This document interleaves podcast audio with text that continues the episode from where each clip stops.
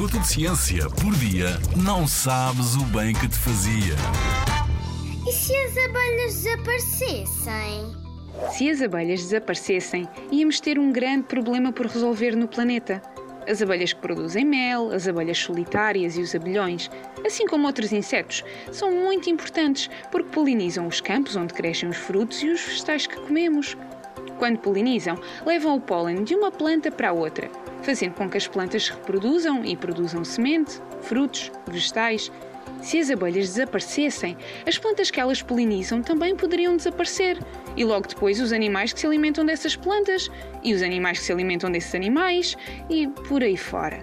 Isto quer também dizer que sem abelhas neste planeta, os nossos supermercados não teriam tantos frutos e vegetais diferentes.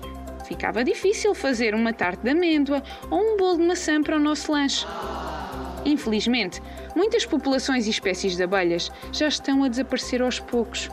Uma das maiores ameaças é o desaparecimento de campos de flores, porque sem flores e sem pólen, as abelhas não sobrevivem.